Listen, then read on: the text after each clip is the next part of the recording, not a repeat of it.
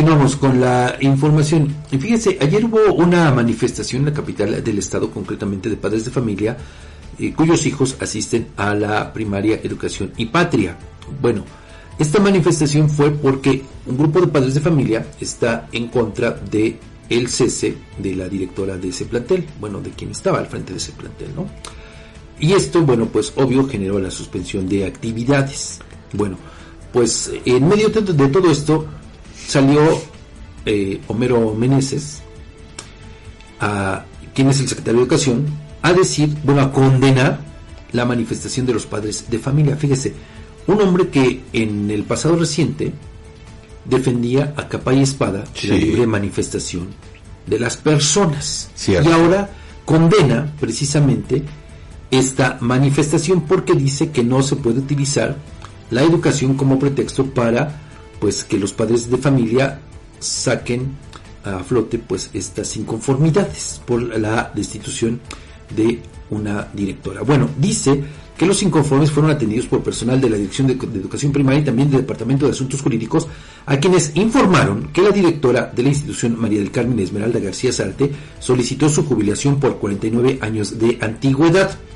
Advirtió que ninguna institución de educación básica se puede tomar como rehén y utilizar el derecho a la educación de las niñas para y niños para intentar proteger a la directoria, directora, ya que su deber como autoridad es garantizarlo.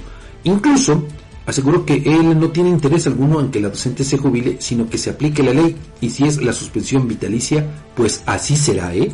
Son palabras textuales. Bueno, además, fíjese, Meneses Hernández, sin cuidar el tema de la presunción de inocencia, da el nombre de la directora y dice que enfrenta un proceso administrativo derivado de una serie de denuncias en su contra interpuestas por padres de familia al inicio de este ciclo escolar relacionadas con el cobro de diversas aportaciones económicas como la de cuotas, pago para el salario de una maestra de inglés y computación y de uniformes, las cuales deberían cubrirse en su totalidad. De lo contrario, la directora les negaba la inscripción.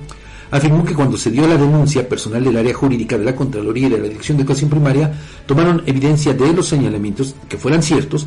Además, se encontró un manejo muy anómalo de los recursos, por lo que se hizo el proceso jurídico que corresponde. Un proceso jurídico y la maestra permaneció todavía después de estos hechos. No puede- Me suena mucho a lo mismo que platicábamos el día de ayer De con esta maestra de la UAP, por supuesto. O sea, ¿por qué salen a flote estos hechos? Además, ¿cuántos meses llevamos? Claro, es y para si- que a la directora la hubieran suspendido en todo caso. Claro, ¿no? para que para que solucionaran el proceso legal. Él dice que no, que más bien porque la maestra solicitó su jubilación.